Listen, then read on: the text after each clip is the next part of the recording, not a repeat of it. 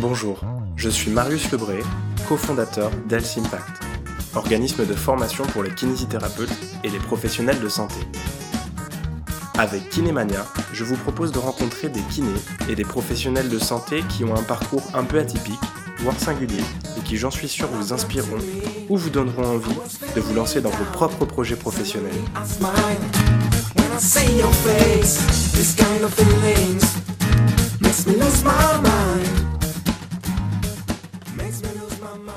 Salut Guillaume, je suis ravi euh, aujourd'hui de t'accueillir sur ce podcast. Comment tu vas? Eh ben ça va très bien, je suis très content d'être là. Bah, écoute, euh, ça faisait quelques, quelques temps que je voulais me lancer dans un, dans un podcast. Tu as la chance d'être le, le premier invité de ce premier épisode. Donc euh, bienvenue. On est un petit peu éloignés l'un et l'autre puisque je, on fait cette interview à distance. Les auditeurs nous, nous excuseront pour la qualité du son parfois puisque on peut pas être face à face parce que moi je suis de l'autre côté de l'Atlantique et toi tu es au Havre, c'est ça? Oui, oui, tout à fait. Donc euh, pour commencer, je vais simplement te demander de te présenter un petit peu. Qu'est-ce que tu fais? On sait que tu habites le Havre maintenant que je l'ai dit. Euh, dans quelle structure tu travailles? Qu'est-ce que tu as fait jusqu'alors Etc. etc. Eh ben, du coup, je suis kinésithérapeute bah, à l'hôpital du Havre, euh, au groupe hospitalier. Euh, donc c'est un petit hôpital de périphérie. Je suis en, pneumologie, réanimation, SSR pneumo, donc là c'est pour la réhabilitation respiratoire. Euh, je suis diplômé depuis 2012 de l'IFMK de Rouen. Bah, j'étais dans ta promo. Ouais, c'est vrai. que, dire de plus? Euh, voilà. Donc euh, ma mission actuelle, c'est surtout les soins respiratoires, euh, beaucoup de réentraînement à l'effort des patients BPCO, gestion de ventilation non invasive, tous les soins de pneumologie qui vont avec, et on a aussi une activité de recherche qui est un petit peu officieuse parce qu'elle n'est pas vraiment comprise dans notre temps de travail. C'est plutôt une activité qu'on fait en supplément de notre temps de travail. Ok. J'imagine que si je te, si je t'ai sollicité aujourd'hui pour qu'on discute, c'est parce que tu as un profil un petit peu particulier, un petit peu singulier. Donc c'est, parce que tu fais de la recherche, quand tu viens de le dire, en plus de ton activité clinique. Tu fais ça en plus, donc là, es en, tu l'as pas dit dans ta, quand tu t'es présenté, mais tu fais ton doctorat actuellement. Tu, euh, tu es en deuxième année de thèse, c'est ça? Oui, oui, tout à fait, à l'Université euh, catholique de Louvain euh, à Bruxelles. Donc voilà, c'est ça qui m'intéressait vachement parce que je me, je me suis toujours. Ça m'a toujours émerveillé de voir que qu'il y avait des gens qui étaient capables, en plus de leur temps de travail à 100% de cliniciens, de trouver du temps pour faire de l'activité, pour avoir une activité de recherche et puis une activité de recherche de, euh, de haut niveau, puisque avec l'équipe que tu, avec ton équipe que tu présenteras un petit peu plus par, par ailleurs, euh, plus tard, euh, vous, vous publiez quand même dans des, dans des jolis journaux.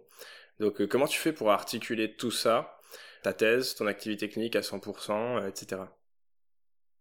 C'est pas toujours évident. En fait, on essaie de lancer des protocoles qui sont vraiment en rapport avec notre pratique de la vie de tous les jours. C'est-à-dire que le but, lorsqu'on lance un protocole, c'est que ça, ce soit pas hyper chronophage pour nous. C'est vraiment des pratiques de la vie de tous les jours. Et donc, c'est assez simple. Ce qui veut dire que ce qui nous prend du temps, c'est pas forcément inclure les patients. Ce qui nous prend du temps, c'est faire l'administratif. Donc, par exemple, les démarches pour faire les CPP, euh, contacter la, direction pour les assurances, euh, le temps d'avoir l'assurance. Le CPP, c'est quoi Juste pour que les auditeurs s'y retrouvent? Le CPP, c'est euh, le comité de protection des personnes. Donc, c'est quelque chose qui est obligatoire lorsqu'on veut lancer une étude. L'objectif d'un CPP, c'est de s'assurer que le protocole ne présente aucun risque pour, pour, pour le patient, hein, que ce soit éthique. D'accord tout ça, vous le faites. Donc toi, t'es pas tout seul. Hein. tu fais ta thèse, mais tu as deux, tu as deux collègues qui travaillent avec toi, qu'on connaît, qu'on peut citer. C'est euh, Clément Médrinal et, Yann Combré qui font également. Alors euh, Clément a terminé lui euh, son, sa thèse de doctorat, mais Yann est en cours et donc vous travaillez à, tous les trois à l'hôpital et vous relayez pour pouvoir construire et, et accompagner des projets de recherche. Tout à fait. En fait, on travaillait à trois, c'est-à-dire que Clément était le premier à passer sa thèse. Euh, donc on a travaillé en collaboration avec lui sur ses projets. Puis lorsqu'il a fini, on a commencé après à travailler euh, sur la thèse de Yann et puis la mienne. Hein. Donc on est toujours tous les trois à inclure les patients euh, sur nos projets communs. et en fait, c'est pour ça que les publications vont assez vite. C'est que en fait tous les trois nous lançons de façon indépendante nos projets. Et comme on travaille à trois dessus, bah forcément, à chaque fois qu'il y en a un qui a fini son projet, l'autre aussi en a fini un, puis l'autre en a fini un, et donc euh, ça fait plusieurs publications qui, qui, vont de suite. Et on travaille aussi beaucoup en collaboration avec l'équipe de Rouen, donc Francis-Édouard Gravier et Tristan Bonnevie, qui sont tous deux aussi en thèse, et donc c'est forcément on travaille un petit peu en multicentrique sur certains projets. Donc les choses vont vite en fait. Plus on est nombreux à aller dans le même sens, et plus, plus ça va vite plus dur est de commencer. Et ça, c'est, c'est, ouf parce que vous êtes trois au Havre, il y a deux, euh, il y a Francis et Tristan qui sont, euh, qui sont à Rouen, eux, mais à, à vous cinq, à la limite, euh, vous faites, vous avez combien de papiers déjà publiés? Parce que c'est énorme. J'ai regardé encore sur PubMed il y a quelques, il y a quelques jours. C'est, gigantesque. Ah, je sais plus. Je pense qu'on a dû dépasser les 20 là. Surtout que là, il y a Yann qui en a trois en acceptation là, enfin qui sont en cours de soumission et voir un qui commence à avoir passé une première étape de reviewing. J'en ai un qui vient d'être accepté, Clément un qui est qui est aussi en reviewing là dans l'European Respiratory Journal. Donc, donc là on en a cinq qui vont bientôt tomber quoi. Cinq plus il y en a trois de Tristan donc je pense que l'année 2020 va être une belle année en publication. Ça va être un, un beau cru en 2020, c'est ça? Voilà, on non, mais faut vraiment voir ça comme quelque chose. C'est top. Ouais, comme quelque chose d'exponentiel. Vous, toi, tu disais tout à l'heure que c'était un petit peu officieux. Tu, tu, veux dire que, en fait, vous n'avez pas de fonds, euh, vous ne touchez pas d'argent, de fonds pour financer la recherche et que vous la faites sur votre temps personnel. En fait, c'est ça que tu veux dire. C'est-à-dire que vous avez votre activité clinique et que quand vous avez un trou et que vous avez un peu de temps, eh bien, vous prenez du temps pour euh, rédiger, euh, soumettre, parce qu'on on sait que moi-même connaissant un petit peu la recherche, je sais que la grande, la majeure partie du temps qu'on y passe quand on fait de la recherche clinique, c'est du temps de rédaction, du temps de soumission, de, de projet. Donc c'est ça que vous faites en plus sur des temps de pause, quoi. C'est exactement ça, ouais, ouais, tout à fait. Donc tout ce qui est administratif avant de commencer la recherche, et puis après, L'analyse des données, bon bah là du coup c'est un statisticien qui le fait, donc euh, ça c'est dans nos relations, on s'est créé un réseau où du coup maintenant on connaît des statisticiens, des traducteurs en fait qui, qui font ce, boulot bah, de traduction de statistiques. Euh, après tout ce qui est rédaction de l'article, mise en page qui prend énormément de temps parce que chaque revue a sa propre mise en page, euh, les soumissions, les reviewing, les rejets, donc les resoumissions, tout ça c'est vraiment beaucoup beaucoup beaucoup de temps. Hein, c'est vraiment plus de 50% finalement du temps sur, sur un projet. C'est vraiment l'écriture d'articles, la soumission à une revue, les révisions, tout ça, c'est vraiment très chronophage. Est-ce que, est-ce que là, ça me fait penser à un truc. Est-ce que tu peux nous décrire chronologiquement l'ordre, l'ordre des étapes alors, euh, en partant de l'écriture d'un protocole de recherche, puis ensuite euh, sa soumission, etc., jusqu'à euh, l'acceptation finale potentielle d'un papier. Pour, de façon assez simple pour que les gens qui nous écoutent et qui connaissent pas très bien tout ça aient une idée un peu plus construite de, du schéma. Alors souvent tout commence dans un bar. Attention une bonne bière. Vrai, en plus. Vrai. non mais les meilleures idées sont toujours venus autour d'une bonne bière. c'est quelque chose qui est assez fou.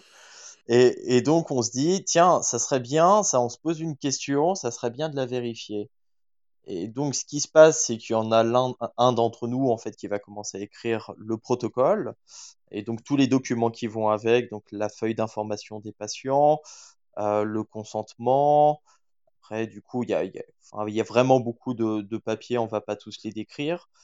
Mais le but après est de déposer tout ce dossier à un comité d'éthique, donc qui est euh, tiré au sort, on ne le choisit pas.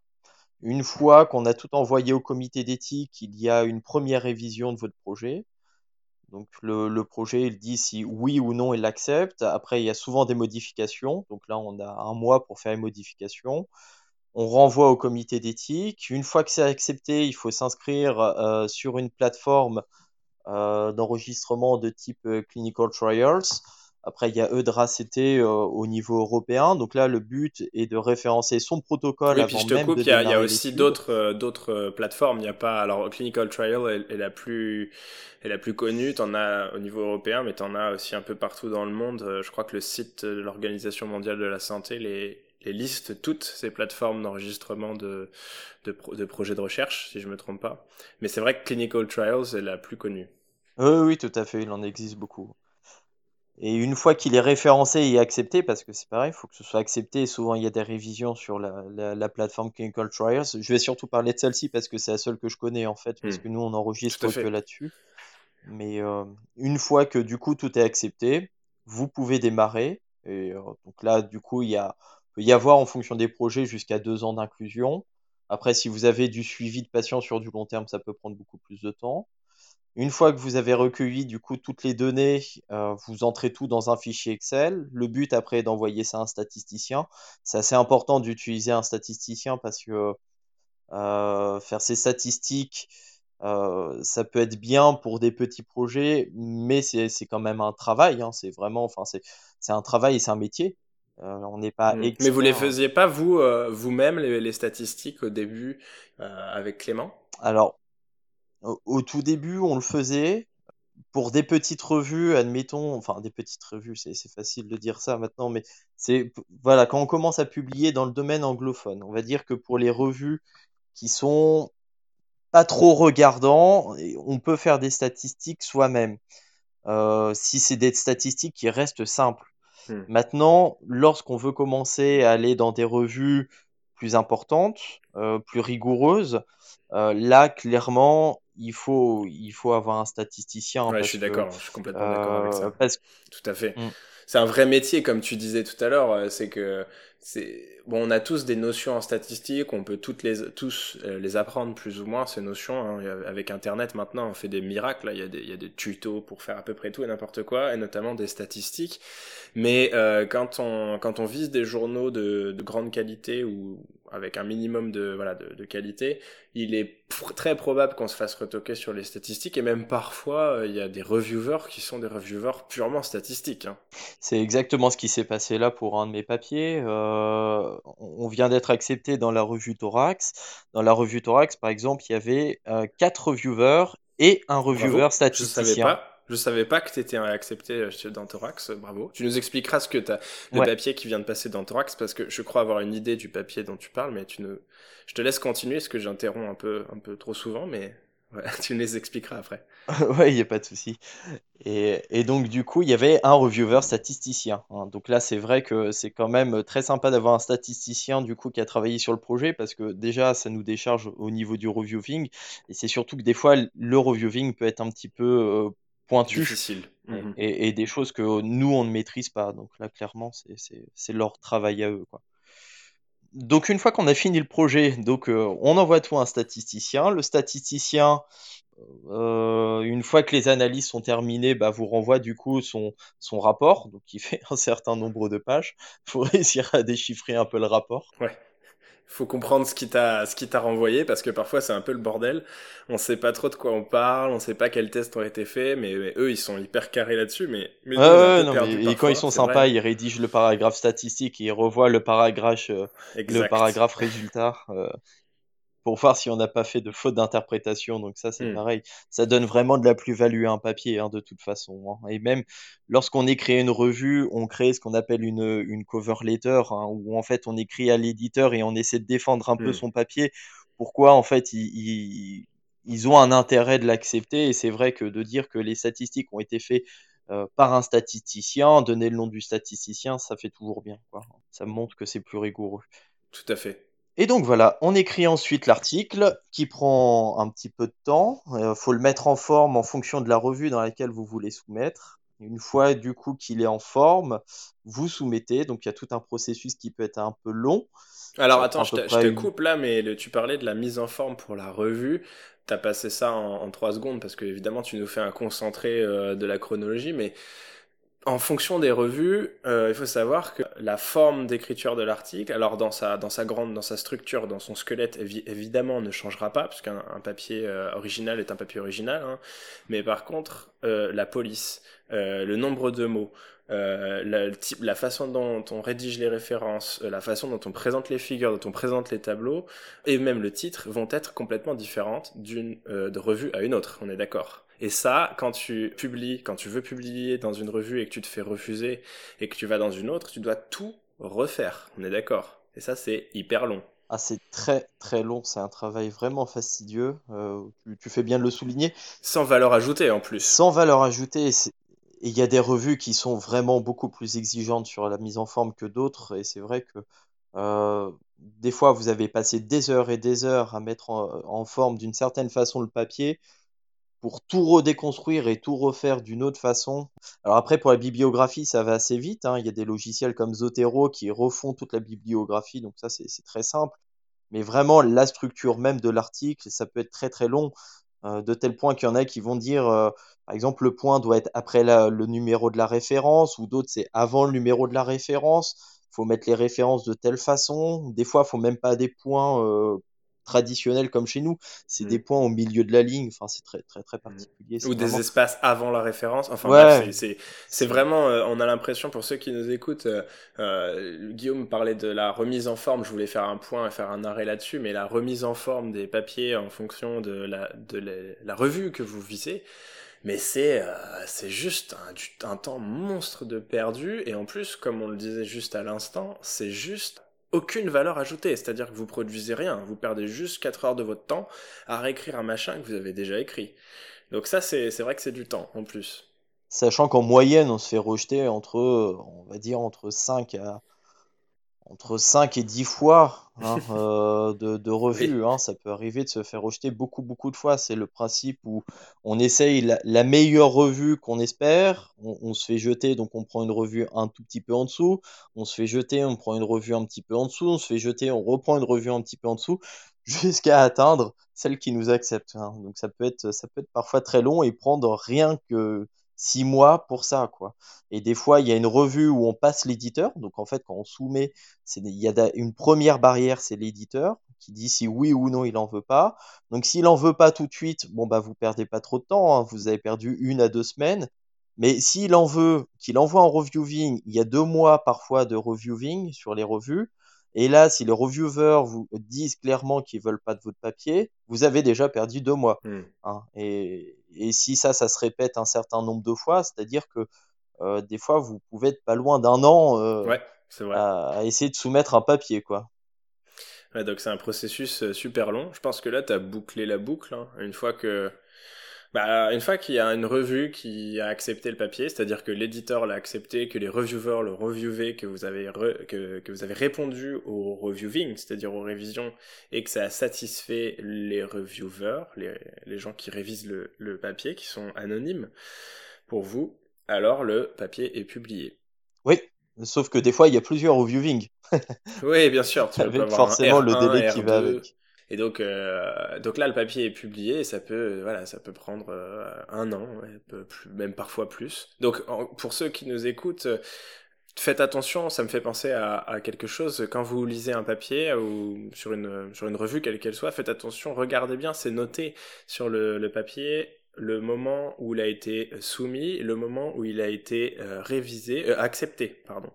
Si vous avez sur un, un papier un, espace-temps de 3 jours ou 4 jours entre le moment où le papier a été soumis et accepté, vous êtes, euh, vous êtes pardon, extrême, très probablement sur une revue prédatrice sur une revue qui euh, prend des papiers, qui accepte des papiers à tour de bras sans aucune euh, euh, révision par les pairs et pour une modique somme d'argent. Et ça, ça c'est très dangereux puisqu'il n'y a plus aucun contrôle de la, de, la publication. Tout à fait. Et, et, tout à l'heure, tu me parlais aussi du coup de financement, c'est ça? Bah ouais. Voulais que je détaille un petit peu. Ouais. ouais, parce que je pense que ça intéresse pas mal de gens. Il y a, il y a plein de kinés maintenant qui, qui ont envie de passer le pas et de d'apporter, disons, leur pierre à l'édifice, de faire un petit peu de recherche. Mais euh, c'est tellement nébuleux. Enfin, je me souviens, moi, il y a, il y a 6 ans ou 7 ans, quand j'ai quand j'ai commencé à faire, à faire tout ça, c'était vraiment, vraiment très, très peu clair pour moi. Et notamment la partie financement. Qu'est-ce que ça veut dire? Quelle forme ça prend? Comment on fait Est-ce qu'on en a vraiment besoin? Est-ce que c'est systématiquement euh, un besoin? Alors, est-ce que c'est systématiquement besoin? La réponse, c'est non. Tout dépend de ce que vous voulez faire.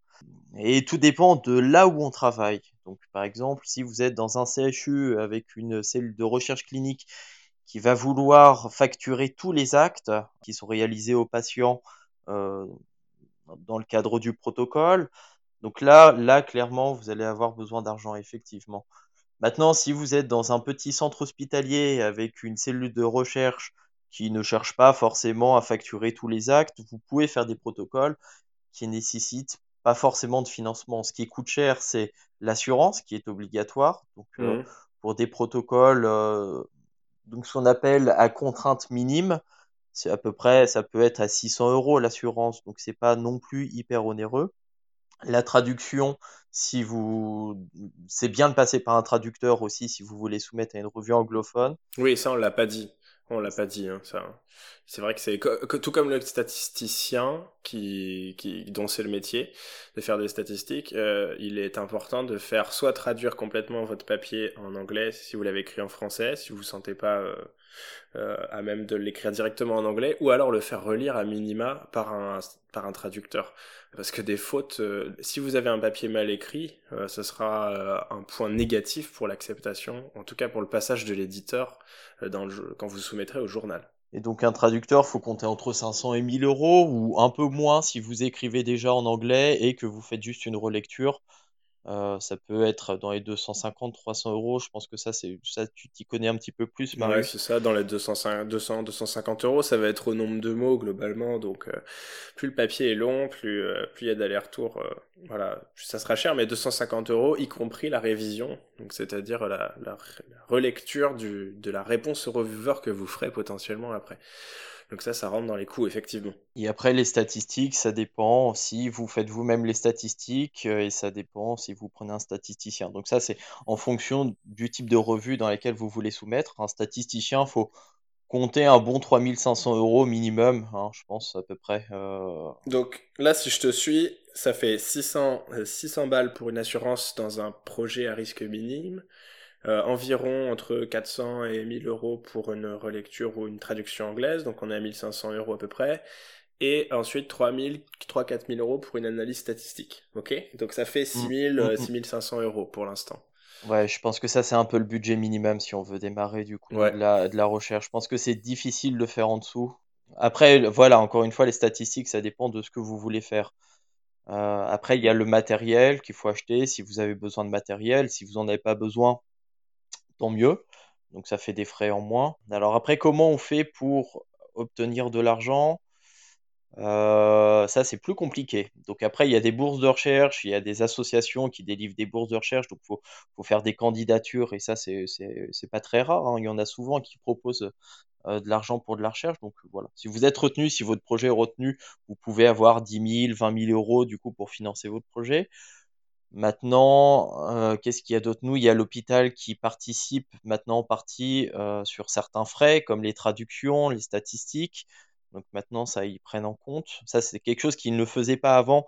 Mais vu que les publications rapportent de l'argent, on, en reparlera peut-être après, mais, mais euh, voilà, c'est quelque chose qui peut être rentable pour un hôpital, donc mmh. ils ont tout intérêt à investir dedans s'ils veulent que la rentabilité grimpe de façon exponentielle. Ouais, ouais bien sûr toute façon, pour les sources de financement, c'est vraiment, vraiment relatif au projet. Euh, on, est d'accord, est-ce qu'on est d'accord pour dire que il faut au moins 6 ou 7 000 euros pour débuter un projet euh, Enfin, pas pour le débuter, pour prévoir les coûts qui seront inhérents à ce projet, à minima si on utilise du matériel de la vie de tous les jours et qu'on n'a rien à acheter et qu'on n'a pas de, personnel à payer, etc., etc.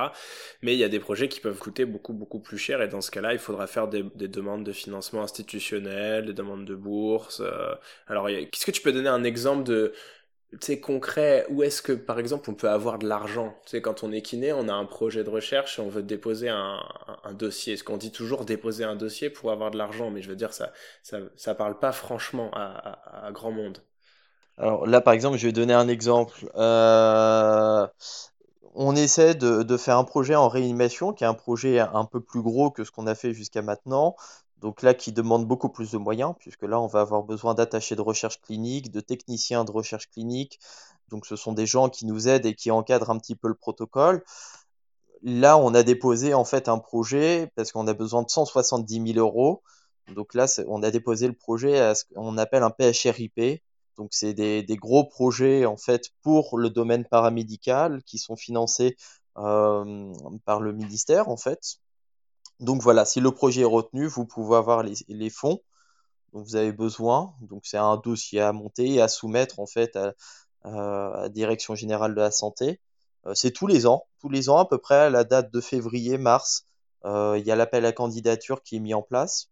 Faut, faut pas louper la, date parce que souvent ils donnent la date par exemple, euh, fin février pour vous dire, euh, voilà, vous avez 15 jours pour déposer le dossier. enfin, en tout cas, la lettre d'intention. Donc, faut, faut pas la louper. D'accord. Donc ça, c'est une grosse source de financement, ça, vraiment. Hein, c'est le moyen. C'est la, euh, celle avec laquelle tu peux avoir le plus d'argent, disons-le. Le PHRIP, en tout cas, actuellement, en tant que paramédical, à ma connaissance, il n'existe pas d'autres sources de financement qui est supérieur au PHRIP. Après, euh, attention, avoir un PHRIP, c'est beaucoup de travail, de dépôt, il y a une lettre d'intention comme tu le disais, ensuite il faut déposer tout le, tout le projet, et ça c'est vraiment big, mais derrière, si tu es retenu, euh, tu, tu, tu, peux avoir un gros gros financement, et là on parle, on est, on est d'accord, on parle de plusieurs centaines de milliers d'euros hein, pour que les gens aient une idée. Ouais, ouais, ouais, ouais, c'est vraiment, il y a beaucoup de projets à 300 000 euros, 250 000 euros, là on est vraiment sur les hmm. très très gros budgets. Hein. C'est vrai que, euh, par exemple, les associations qui proposent, donc il y en a plein, la Fondation du Souffle, euh, dans mon domaine, il y, a plein d'autres associations comme ça qui proposent euh, des bourses pour la recherche, mais là, on est vraiment aux alentours de 5 000, 10 000, 15 000 euros. On est, on est sur des sommes pas très importantes. Enfin, ça fait rire de dire pas très importantes parce que dans le domaine de la recherche, on trouve qu'avec 10 000 euros, on fait pas grand chose. Mais dans la vie de tous les jours, 10 000 euros, ça change, ça change une vie sur quelques mois. C'est vrai, t'as raison. Mais, euh, mais en fait, les choses coûtent tellement cher que ça, que ça part à, à coups de, mille, à coups de milliers, quoi. C'est, d'ailleurs, c'est impressionnant quand on fait les budgets, c'est vrai. Mm. Ok, d'accord. Tout à l'heure, tu parlais des, des points SIGAPS, tu parlais du financement des hôpitaux par la recherche. On, va juste terminer sur la recherche, puis après, on, essaie de retourner sur ce que tu fais, toi, en, ce que tu fais dans ta recherche, dans tes activités de recherche, hein, plus pratico-pratique, parce que je sais que tu travailles avec les patients qui ont de l'insuffisance respiratoire chronique. Mais euh, juste pour faire un dernier petit point ici, tu disais que les hôpitaux allaient gagner de l'argent, allaient se financer via les publications de, de leurs agents, de leurs médecins, de leurs chercheurs. Euh, comment ça fonctionne et de quoi il s'agit là? En fait, c'est des points. Euh, lorsqu'on soumet un article et qu'il est accepté dans une revue, en fonction du prestige de la revue, il y a plusieurs catégories, catégorie A, B, C, D. Euh, et puis en fonction de la place dans laquelle on est dans l'article, par exemple si vous êtes premier auteur, bon bah vous avez 4 points. En gros tout ça, la revue et la place dans l'authorship, ça cumule des points. Et en fait ce point a une valeur monétaire qui est de 600 et quelques euros. Donc plus vous cumulez de points, bah, plus vous multipliez ce nombre de points par 600 et quelques euros. Donc ça, c'est une première part de financement. Deuxième part de financement, c'est ce qu'on mmh. appelle les CY. Donc c'est des points qui sont attribués en fonction du nombre de patients qu'on inclut et si le centre est promoteur. Donc promoteur, qu'est-ce que ça veut dire?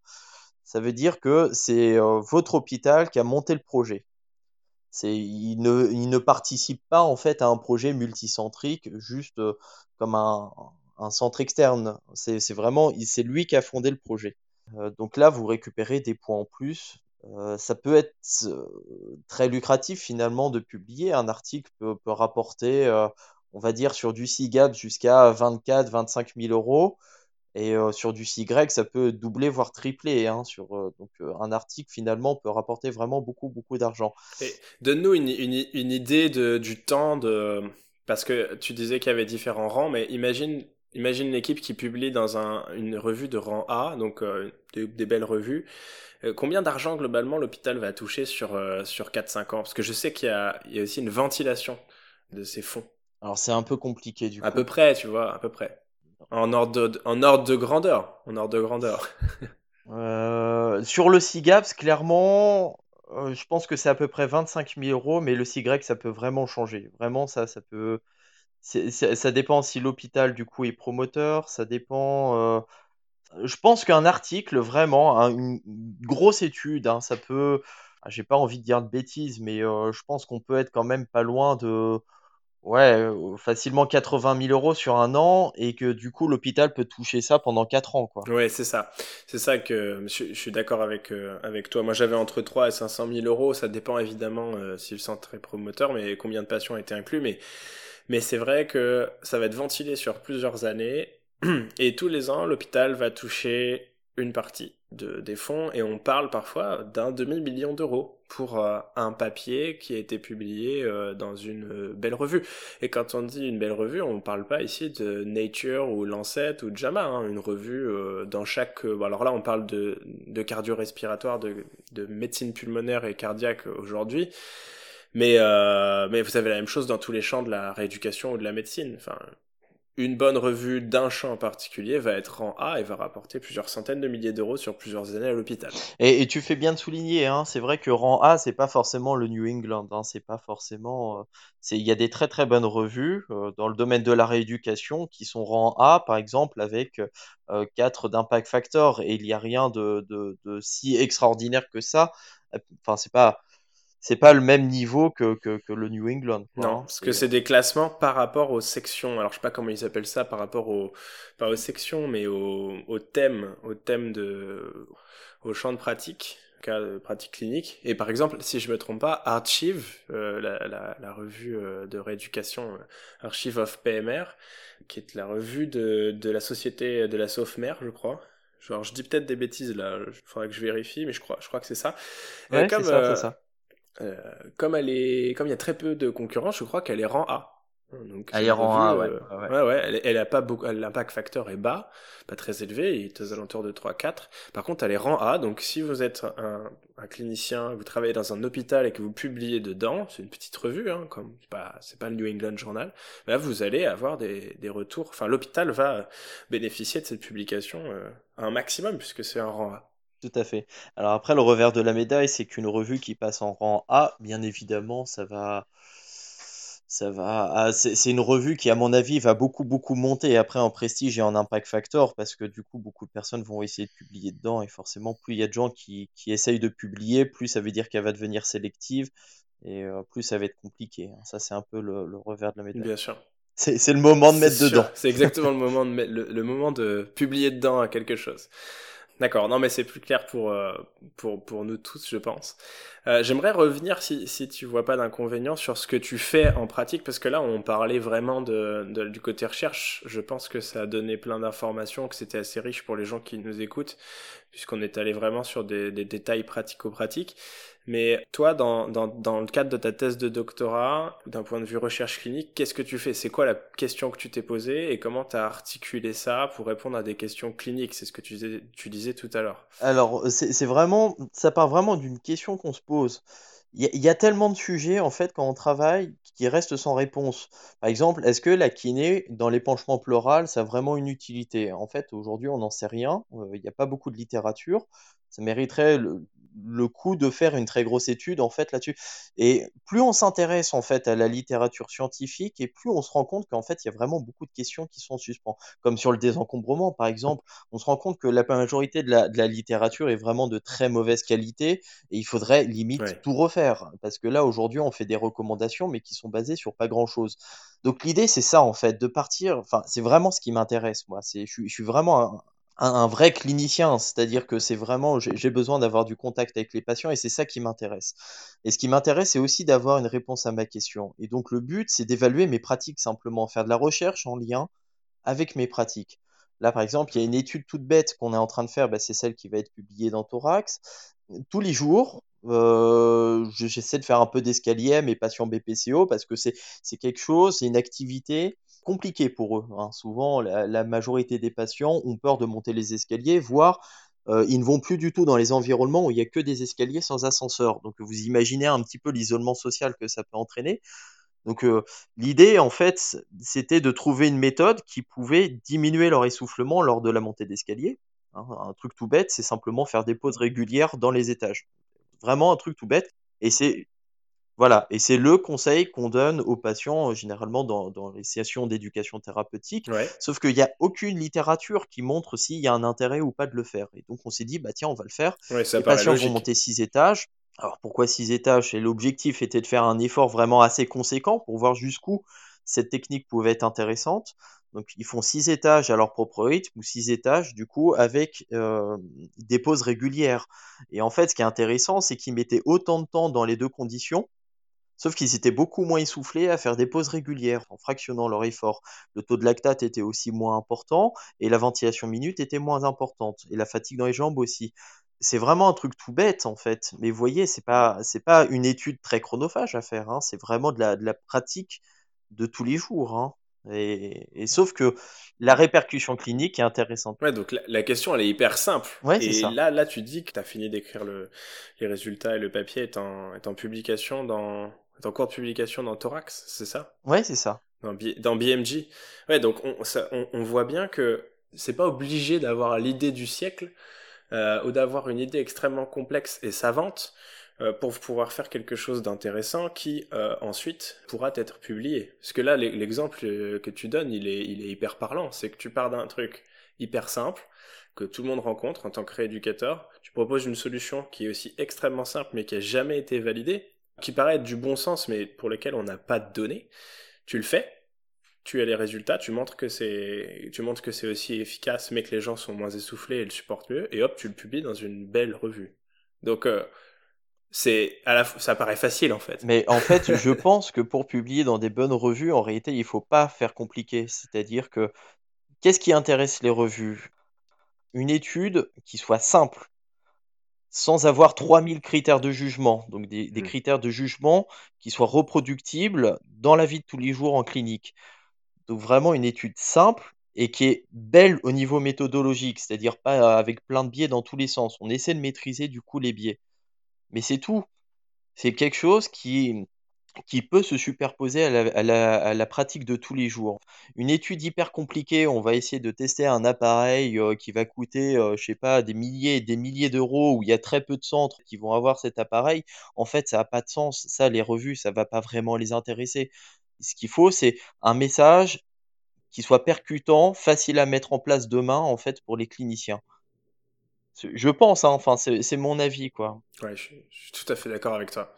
Non, mais je suis d'accord avec toi hein, là-dessus. Plus on, complexifie les choses, euh, moins le message est simple à entendre, et plus ce sera difficile de le transmettre. Et la transmission, elle est liée à, la publication, c'est certain. Mais ça, c'est les. Enfin, je sais pas, toi, avec Clément et Yann, où vous avez. euh, vous avez construit cette culture-là, mais moi je sais que ça c'est un peu l'école Jean-Christian Borel, tu vois, c'est Jean-Christian euh, qui était mon directeur de thèse, il, faisait que de me répéter ça euh, sans cesse, en me disant euh, fais des trucs simples, pose des questions simples, pose-en qu'une, voire deux maximum, sinon c'est trop compliqué, etc., etc. Et au début, c'est un peu contre-intuitif de se dire faut que je fasse un truc simple, ça me paraît un peu bateau, mais quand on est lecteur, on a envie d'avoir quelque chose de très pratico-pratique, avec une question très clinique qui correspond à, à la vie de tous les jours avec ses patients, quoi. Oui, tout à fait.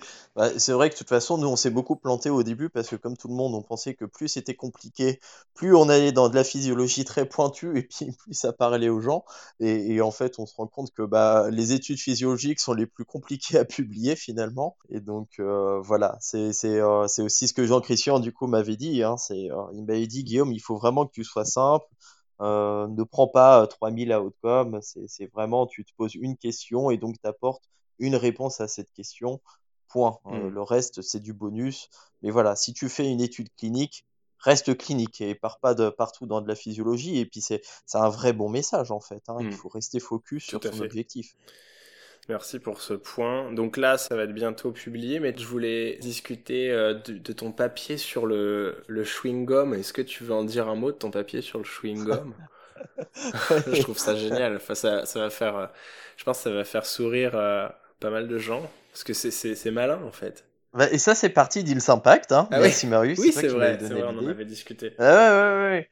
C'est, en fait, il y a eu un, un papier qui était sorti dans l'European Respiratory Journal. C'était une équipe japonaise qui sont intéressés aux effets de la menthe sur euh, l'essoufflement à l'effort de sujets sains. Donc c'était un, truc tout bête. Hein. Ils avaient pris 20 sujets sains, ils leur ont fait des tests d'endurance à charge constante. Et puis, euh, du coup, il y avait un groupe qui avait un patch à la menthe euh, dans, dans, son masque à l'effort, là, qui mesurait les échanges gazeux, et l'autre groupe qui avait un patch à la fraise. En fait. Et il montrait clairement que euh, mettre de la menthe, ça diminuait l'essoufflement. Et, et, cette diminution de l'essoufflement était tours plus corrélée aux résistances. Plus on mettait de résistance inspiratoire, et moins les patients étaient essoufflés. Enfin, la menthe avait. Est-ce que ça a, augmenté la... ça a augmenté l'endurance à l'effort aussi, en termes de temps, test d'endurance? Alors, non, pas chez ces patients-là, non. Enfin, chez les, chez les sujets sains, ça n'avait pas augmenté l'endurance. Mais, euh, mais ça diminuait l'essoufflement. Et les auteurs ont dit ça serait intéressant d'étudier la menthe à l'effort chez les patients BPCO. Et du coup, on s'est dit, bah banco, tiens, on va essayer de faire ça, ça va être très drôle. Et d'ailleurs, quand on questionne les patients dans les centres de réhabilitation, il y a plein de patients, souvent, qui prennent des pastilles Vichy avant de, euh, avant de faire un effort, ou même qui mâchent des chewing-gums. Ou... Enfin voilà, on voit que la menthe, c'est déjà quelque chose qui n'est pas rare en fait dans les salles mmh. de réhabilitation. C'est déjà des attitudes qu'ils adoptent parce qu'ils trouvent que ça va leur faire du bien. Donc on s'est dit, bah, on va tester l'hypothèse, on va voir si ça marche ou pas. L'idée là, c'était de, de faire un essai en crossover, donc il nous faut 60 patients. Donc là, on inclut, on inclut sur trois centres, donc euh, chez nous, on inclut sur, euh, sur le centre de Morlaix et un centre à Bordeaux, donc avec Marc Beaumont et puis avec Mathieu Delorme. Et donc, en fait, le but, c'est très drôle, hein. on leur fait mâcher un chewing-gum Airwave sans sucre à, la menthe avant un test de marche de 6 minutes, et puis dans l'autre groupe, c'est un, un chewing-gum à la fraise. Et en fait, on regarde ça sur la tolérance à l'effort, sur l'essoufflement et sur la distance de marche. Donc voilà, c'est le papier euh, n'est pas fini, enfin l'étude n'est pas finie, elle est en cours, on a inclus la moitié de l'effectif, là on a inclus plus de 30 patients en tout, donc voilà, ça avance très bien. On a commencé en octobre, donc on inclut plutôt vite. Donc je vous dirai les résultats quand ça sera fini, parce que l'étude étant en aveugle, euh, en simple aveugle, donc c'est l'évaluateur qui est en aveugle, pas le patient forcément, parce que il sait s'il a eu la menthe ou pas, mais il est vraiment briefé avant l'étude euh, sur le fait qu'il doit surtout pas nous dire quel type de chewing-gum il a. On change de pièce quand il mâche son chewing-gum, parce que ça peut sentir dans la pièce, les arômes peuvent se dégager. Donc le but est de sortir de la pièce et d'aller autre mmh. part et tout pendant qu'il mâche son chewing-gum pour vraiment pas savoir ce qu'il a eu. Donc euh, actuellement, je peux pas du tout vous donner euh, les, résultats. Quoi. Ouais, c'est normal. tu nous les communiqueras quand tu, quand tu les auras euh, analysés. Mm. Ok. Écoute, Guillaume, ce podcast touche à sa fin. Je, veux, je vais te poser une dernière question. Toi, en tant que kiné, qu'est-ce que tu kiffes dans ton métier? Qu'est-ce qui, qu'est-ce qui fait que tu, tu continues tous les matins à te lever et à aller à l'hôpital parce que tu travailles à l'hôpital euh, Tout, je pense. Euh, ce qui m'intéresse le plus, c'est me poser des questions, euh, des questions qui sont pertinentes pour moi dans ma vie vraiment de tous les jours au niveau clinique. Hein. Je, le répète, je suis vraiment un clinicien, un clinicien avant tout. Et c'est vraiment avoir la chance de pouvoir essayer de, de répondre à ces questions-là. C'est vraiment de d'avoir la chance de pouvoir mettre en place des études. Maintenant, c'est bon, on a un réseau qui est bien développé, donc c'est très facile pour nous de mettre en place des protocoles et, euh, et voilà, pouvoir essayer de répondre à, ces questions, quoi. C'est ça, je pense. Le truc vraiment le plus chouette, la chose qui fait que je partirais pour rien au monde, quoi. C'est, je pense que je m'épanouis bien dans, dans, dans ce milieu-là. Et tu donnerais quoi comme conseil à ceux qui qui ont envie de se lancer euh, dans, dans l'activité de recherche, mais qui n'ont pas envie pour autant de, de, quitter leur activité de, de, clinicien Comme conseil, c'est faites simple, vraiment. Vraiment faites simple. Démarrez avec quelque chose de très simple. Une toute petite étude euh, a beaucoup de valeur en réalité. Hein. C'est faut pas. C'est euh, en faisant des choses simples, on peut vraiment faire de belles choses. Hein. Euh, si vous avez une bonne idée, lancez-vous. C'est pas hyper hyper compliqué. Ça nécessite juste beaucoup de temps, beaucoup d'investissement personnel en fait. Mais le plus et de l'envie. Et de l'envie. Mais le plus dur, c'est de démarrer. Une fois que vous l'avez fait une fois, c'est beaucoup plus rapide après. Euh, une fois que vous avez déjà fait un, un dossier pour le comité d'éthique. Après, vous pouvez en faire une centaine, ça va, ça va super vite, quoi. Mmh. Avant, on mettait peut-être trois mois pour faire notre premier euh, protocole. Maintenant, en une semaine, on peut lancer un nouveau projet. C'est vraiment le plus dur est de démarrer. Faut, faut pas désespérer. Faut faire simple, vraiment, vraiment faites simple. Et puis faites-le parce que c'est génial. Guillaume, sur ces, sur ces mots, je te remercie d'avoir accepté d'être euh, interviewé aujourd'hui pour le premier numéro de ce podcast. C'était un plaisir. Bah, c'était un plaisir partagé. Je te souhaite une excellente journée et puis on, on se voit bientôt euh, quand je reviendrai en France. Si euh, pour les auditeurs qui ont écouté aujourd'hui, si vous avez des questions, n'hésitez pas à les poser en commentaire ou à nous contacter en, en message euh, privé sur nos réseaux sociaux ou par mail. Euh, on sera heureux d'y répondre et, et Guillaume euh, également. Allez, ciao à tous. Au revoir. Bravo, vous avez écouté ce podcast jusqu'au bout. Merci de le partager à au moins deux de vos confrères et de mettre une note 5 étoiles avec un petit commentaire sur la plateforme que vous utilisez pour nous écouter. C'est ce qui nous fera ressortir dans les classements. Enfin, n'oubliez pas d'aller visiter le site health-impact.fr où vous trouverez des cours de qualité basés sur l'épreuve avec des intervenants cliniciens-chercheurs triés sur le volet rien que pour vous. D'ici là, rendez-vous au prochain épisode.